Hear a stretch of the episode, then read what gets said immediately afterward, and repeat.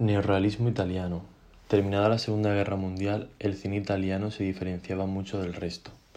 La gestión de Mussolini en esta industria en la, década, de los 30 hizo que se mantuviera activa durante el conflicto bélico. En los años posteriores a la Gran Guerra es cuando surgió este movimiento tan importante. La derrota del fascismo y la necesidad de una reconstrucción del país fueron los detonantes para la búsqueda de un cine auténtico y verdadero.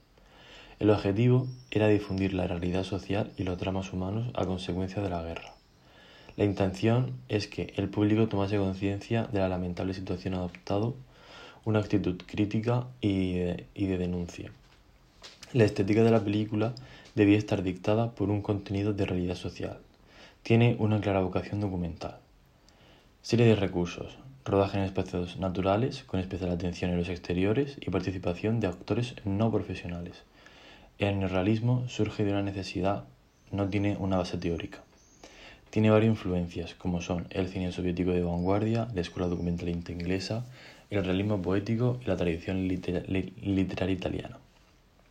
Fue tanto el impacto de estas, eh, de estas películas que se abrió debate en torno a dos revistas, Bianco e Nero, de corriente cristiana, que veía el neorrealismo como un testimonio social, y Cinema Nuevo, de origen marxista, que lo, que, veía, que lo veía como un instrumento de combate.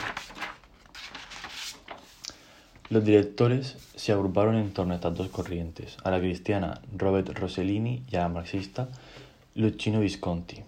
El término neorrealismo es utilizado por primera vez por el intelectual Roberto Barolo para definir la película del realismo poético francés Brumas en el Muelle.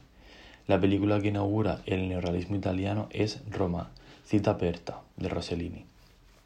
A principios de los 50, una nueva corriente que apuesta por la dimensión psicológica hacia lo irreal eh, se va alejando de las premisas del neorrealismo.